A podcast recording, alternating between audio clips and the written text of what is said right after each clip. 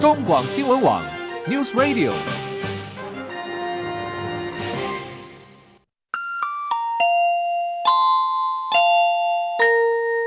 现在时间十三点整。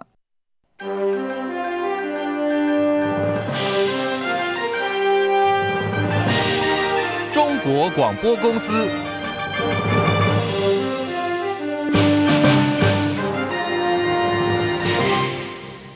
各位好，欢迎收听中广新闻，我是李竹婵。民进党总统参选赖清德今天公布了竞选总部的组织架构，有八名核心成员曝光了。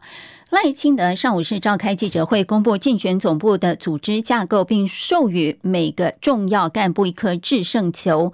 今公布的成员呢，包括了决策委员会召集人邱毅仁、后援总会总会长陈茂仁、国政顾问团召集人郑丽君、总协调林佳龙、总督导卓荣泰、总干事潘孟安，还有最受到瞩目的是主任委员姚立明。您还记得吗？姚立明二零一四年呢，曾经在柯文哲竞选台北市长的时候担任竞选总部的主委。这次呢，赖清德找上了姚立明，被外界认为说，哎，这是针对柯文哲而来的。姚立明说，他跟柯文哲是因为了解而分开。可是我后来认识他以后，认识他的本相啊，本面目啊，我就跟他分手，不再联络。用简单的话来讲啊，我跟柯文哲是媒妁之言，所以。通常俗话讲的，因误会而结合，因了解而分手。好，赖清德也讲白了，说姚立明会帮我打败柯文哲的。真正邀请姚老师担任竞选总部主任委员，大约是两个礼拜前。那如果说你刚刚问的姚老师对我的帮助，跟之前对柯文哲的帮助有什么不同？那就是姚老师会帮助我打败柯文哲。好，对于姚立明啊担任对手赖清德的竞选总部主任委员，柯文哲是怎么回应的呢？柯 P 只说，这代表姚立明是能力不错的人，各方都想争取。姚立明，我倒觉得这样的，这也证明说他是一个能力不错的人嘛，所以各方都会去争取他嘛。姚立明当年是林锦昌介绍给我的，他算是英系的，所以。我猜戴江德会找他当总干事，一定有他政治上的考量啊。不过至少能力上是一定没有问题。现在距离二零二四总统大选只剩下六十七天的时间了，而且本月二十号就要展开候选人登记。不少支持者，特别是在野党的支持者，心心念念希望蓝白合。现在蓝白合的进度到底是怎么样呢？柯文哲今天说，蓝白还是有共识的，目前只剩下总统选举的争执有待解决。目前蓝白合为什么会说好像大家觉得卡卡的？其实蓝白合还是有进度的。为什么呢？因为从那个政策纲领。哦，总统的选举、立法委员的选举，选举结束以后，立法院院长、副院长、委员会召集人、行政院院长，还有这个组阁，哦，那到日后的政治议案的合作，其实这个合作的范围很广啊。所以你问我说有没有进展，我就有啊，因为每个每个部分还是大家有共有共识的部分很多。那当然，最后只差这个总统选举的问题。所以总统选举问题，你要说没有共识，也是有共识的。他只是在争执说怎么选会比较好选嘛。而蓝白河迟迟没有突破，最近传出说如果没有侯科配的话，就侯韩配。对此呢，柯文哲这么回应：韩国瑜没有跟没有当面跟我说过有侯韩配这这件事情。我我在跟他交往，在在在讲话过程中没有这一条。新北市刑大昨天前往新庄、中和还有三重来查缉网红持有大麻的案子，总共逮捕了包括百万 YouTuber Joeman、蕾拉，还有丈夫汤宇、小网红周元等，总共十个人，经采集尿液后移送法办。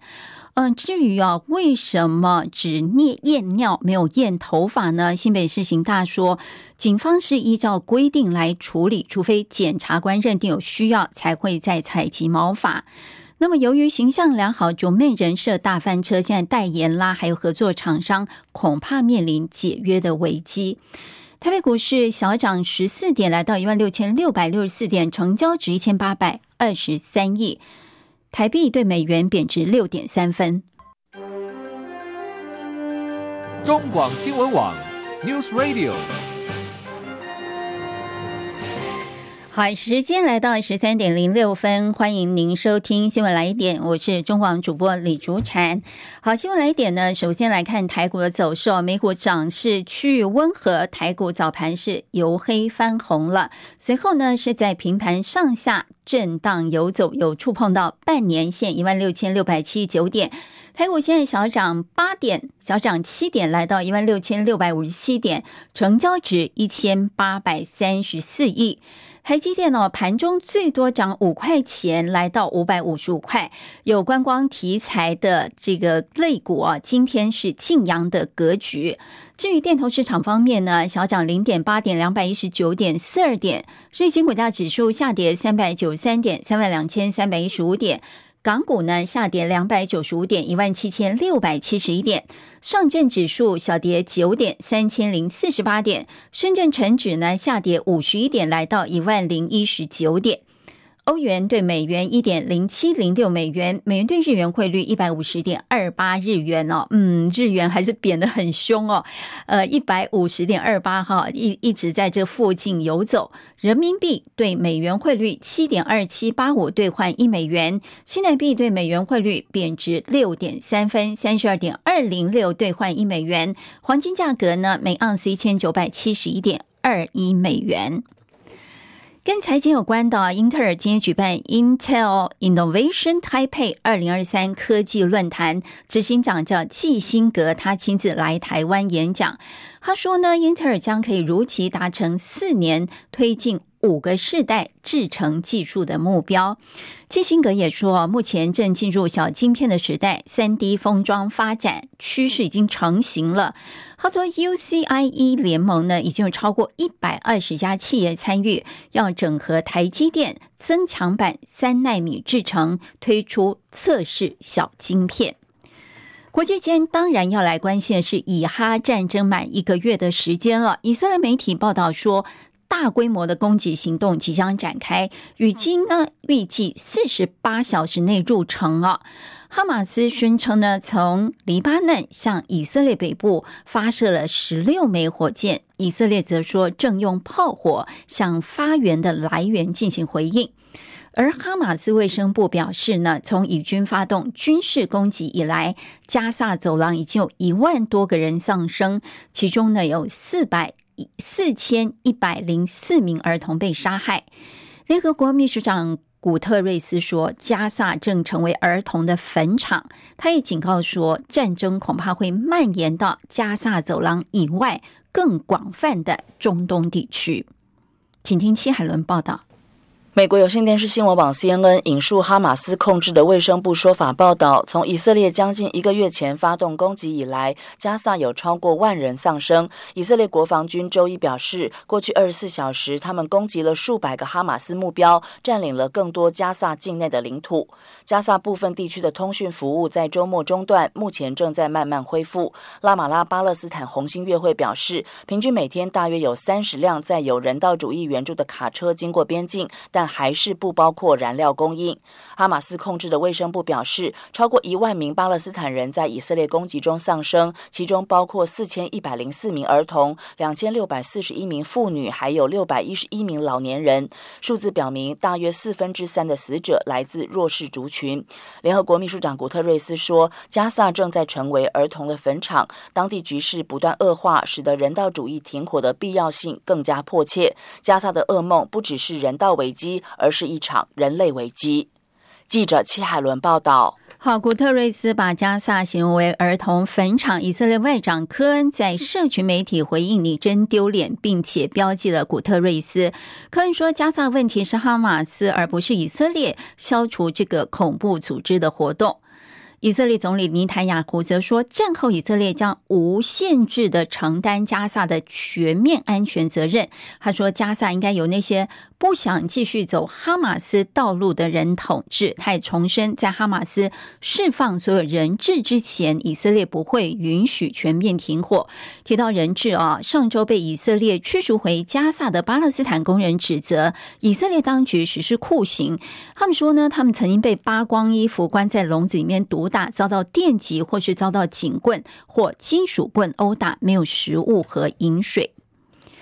因为美国总统拜登和以色列总理尼坦雅胡通话，他们讨论了人质、讨论了人道主义援助以及战术暂停的可能性。拜登强调说，必须保护巴勒斯坦平民，并且减少军事行动过程当中的平民伤害。不过呢，美国国务院内部文件认为说，官员严厉批评拜登政府竟然容忍如此高的平民罹难人数，认为华府应该要公开批评以色列，并支持双方停火。英国《每日电讯报》报道，以色列上周使用飞剑防空系统，在地球大气层外击落一枚也门叛军青年运动向以色列发射的弹道飞弹，被认为是人类历史上首度在太空发生的战斗。乌克兰去年遭到俄罗斯入侵的时候，一直实施戒严。乌克兰总统泽伦斯基今天说，他认为现在是战斗的时刻，因此呢，二零二四年还不是总统大选适合的时机。另外，泽伦斯基呢也邀请美国总统前总统川普来访问基辅。他说呢，他会花二十四分钟的时间向川普说明，他无法管理这场战争，因为普廷无法带来和平。而乌克兰最精锐的陆军第一二八山地突击旅上周有十九名官兵在授勋仪式上遭到俄罗斯的空袭而死亡。美国和中国大陆今天针对核武管控问题举行罕见的会谈，这是从美国前总统奥巴马政府以来，美中首度专门就核武问题举行会谈。另外，前往美国访问的大陆国务院副总理何立峰，十一月九号起一连两天将和美国财长叶伦进行为期两天的会晤。一般认为说，何立峰会晤叶伦是在为拜习会铺路。美国前总统川普今天现身纽约法院，为一起威胁他房地产帝国的民事诉讼出庭作证。川普在法庭上多次跟法官发生冲突，并谴责这项判断是个耻辱。时间来到十三点十三分呢。新闻最前线今天要讨论的主题是旅宿业喊缺工，为什么劳动部会打脸？连线中广资深记者张佳琪，佳琪午安。是主持人午安，佳琪。这个疫情之后啊，旅宿业可以说是大缺工，于是呢，他们要求要开放移工，但是呢，劳动部长许明春却认为说有疑虑，完全没有完全厘清啊，所以要请学者专家先讨论评估一下。那佳琪首先是不是告诉我们说，劳动部为什么对于旅宿业开放移工有疑虑呢？是，其实交通部提出的需求大概至少要开放三千个，当然，劳动部这方面是有很多坚持的哦。为什么呢？因为其实啊，劳动部也知道啊，各行业都有缺工的这个问题哦，尤其尤其餐饮、旅宿业更多。但是劳动部也有啊，举经过这个呃这个在人力上面的一些配搭配以及就中介的一个角色哦。结果发现，其实呃还是有一些人愿意做这个所谓比较辛苦的防务人员的这个工作，只是人力的这个配置啊，在呃衔接上面可能呃没有像旅宿业呃希希望的那么多。那么再者呢，劳动部很担心说，如果这一次就把它开放的话，那么会形成一个呃潜力，那万一其他的行业也来开放，变成。其实各个行业都希望用更便宜的移工，那他就会看排挤掉正常国内的劳工他谋职的一个呃缺额，同时呢也会让用了移工的这些产业呢，他也习惯会用比较便宜的人力，所以低薪化这个问题呢可能会继续的笼罩在台湾各个产业，尤其是内需为主的产业，会让整个台湾的这个薪资结构呢持续出现失衡。这都是劳动部在考量要不要开放旅宿业很重要的因素。那么目前看起来，其实餐饮业的人力经过劳动部的这个中介之后，稍微有一些衔接上来了。不过旅宿业尤其房屋清洁人员，就有需要有一点体力，看起来缺口还是很大。因此，在这个呃考量点上，劳动部从部长许明春昨天的发言看起来似乎还没有松动的迹象。交通部所争取的员额能不能过关？两个部会可能还要继续再研议一下。主产是呃，佳琪刚刚提到那个呃，可能叫做破窗效应啊。嗯、昨天呃，时代力量立院党团干事长王婉玉有提到，然后他就说呃，如果说开放旅宿业使用移工的话，不但劳工薪资可能会压低，可能其他的行业会比照办理啊。那我比较好奇的是，呃，劳动部啊，他推荐了五千多人，业者只雇佣四百四十九人。哎，媒合率算起来不到一成哦，呃，这个原因到底是什么？还是说还还还有待推敲？是劳工吃不了苦，呃，满意不了工作内容，还是说薪资不够高啦？旅宿业挑工等等，这原因到底是什么呢？为什么媒合率可以低低成这样？有各方面的因素啦。那么选工挑工可能是一个因素，因为旅宿业可能还在期待会有移工可以用。但是二方面，他要先解决眼前订房率这么高的问题，他还是得用。那因为还是有人要做，所以他们就用了。不过呢，由于房务比较花体力，所以可能流动性上面，人员流动性上面也会比较高一点。那么再者呢，经过疫情这一个洗礼哦，其实呃，劳工在思考自己的职涯上面也有一些改观。不一定要回归到正职的工作去排班，尤其旅馆业可能要轮的班次很多，有两头班，有早晚早晚班之类的。对于一些劳工人的，尤其是年轻人来讲，他们并不太愿意这样的生活形态。再者呢，疫情之后呢，其实呃年轻人的工作心态也转变了，呃不去追求在一个工作职缺下稳定的领薪水，而宁愿有多方面多元的。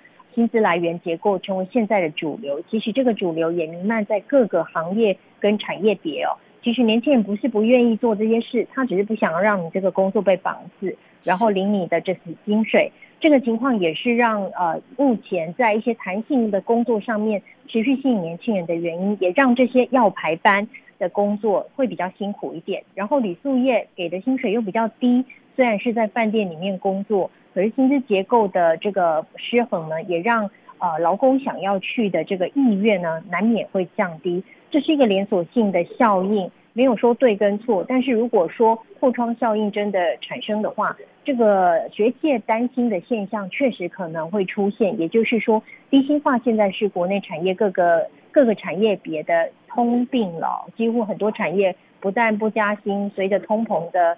呃，延续了，还可能呈现是越工作薪水越少的情况，所以这个情况也是学界非常担心的。因此，目前包括学者还有劳工团体，其实都非常反对旅宿业用移工这个政策。是。但是观光局他们的立场是蛮坚定的。是，呃，佳琪，最后我还有个问题哦，就是说，现在劳动部呢，除了请观光署要加强资料分析，另外也打算邀请学者专家讨论评估，所以这个事情有时间表吗？那如果说这个事情还要进行一段时间的话，对旅宿业来说会不会缓不济急呢？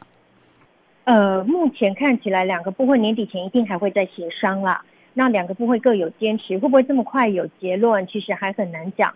那工商业界一直疾呼，可是选举当前，这个议题如果在这时候陆续的就松口调整，会不会有些涟漪？可能也是各界要关注的。那至于说铝塑业它要怎么调整，其实目前各个产铝塑业已经有一些紧急应变措施了，相信短期间之内还是会用一些自己的方式去调整，来等待。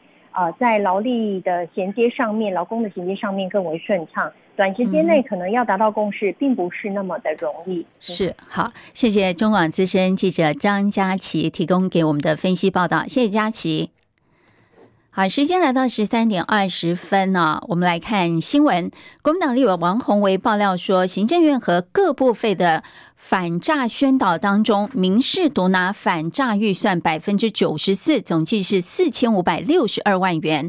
王鸿薇说呢，其中警政署单单一笔招标就高达三千八百万，也是由民视一家独得的。民视在整个现在政府所执行的标案里面独占鳌头，在这样的一个特定媒体，竟然可以占据整个政府标案这么大的一块大饼，其中行政院是七百三十二万，绝标厂商是民视，另外内政部刑事警察局的金额最为庞大，一个标案高达三千八百万，而绝标厂商也是由民视独家取得。好，王鸿薇更点名啊，民事合作的百万 YouTube 叫志奇七七，今年才被爆出接政府标案两千七百万。至于政府用标案来拉拢扶植青绿网红，痛批大选要到了，到底是真正为反诈骗，还是为了选举呢？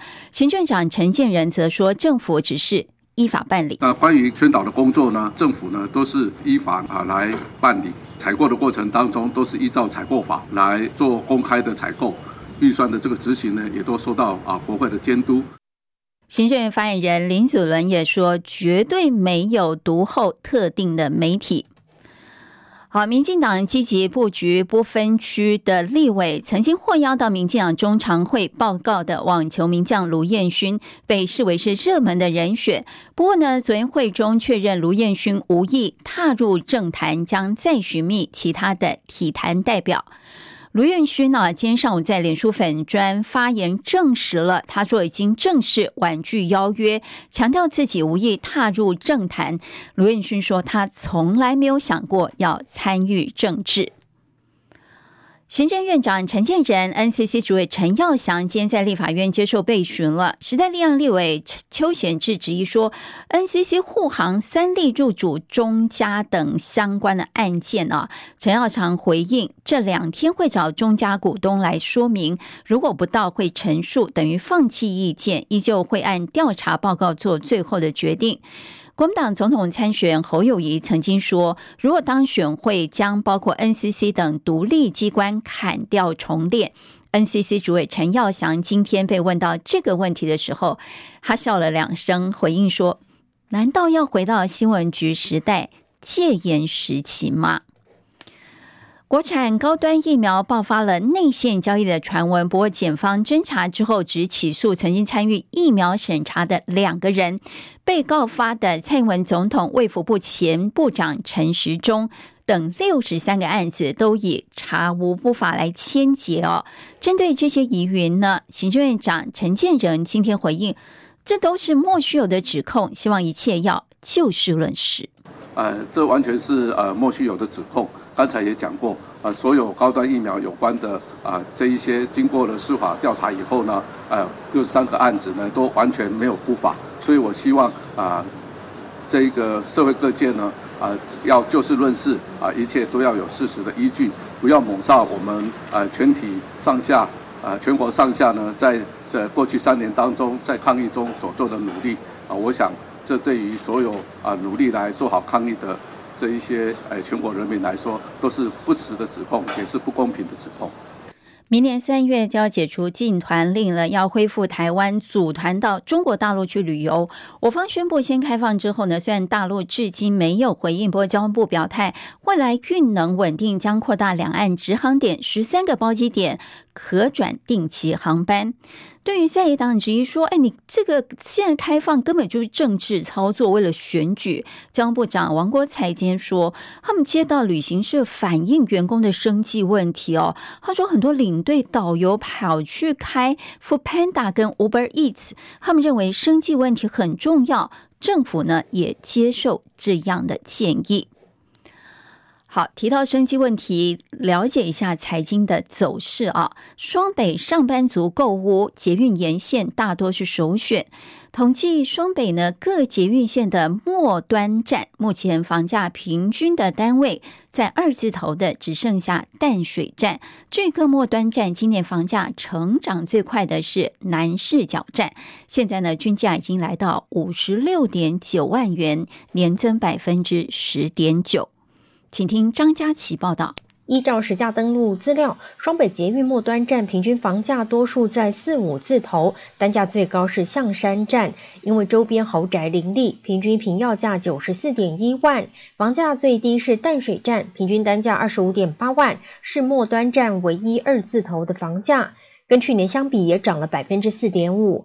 捷运淡水新义线的两个末端站，正好是房价最高与最低的站点。各捷运线中成长最多是中和新芦线的南势角站，今年平均每坪成交均价已经达到五十六点九万，较去年增加百分之十点九。大家房屋企划研究室总监郎美南说明，中永和捷运站周边房价表现近年来亮眼，相较之下，南市角站位处末端站，房价较亲民，且南市角周边新大楼选择也较多。郎美南说。因为前面两站平均房价大概都差不多已经来到六字头了，那所以说它你看到五字头，但是它跟前面几站比较起来，它的价格是相对比较低的。观察各末端站房价涨跌互见，跌幅都在百分之二以内，代表房价走势平稳。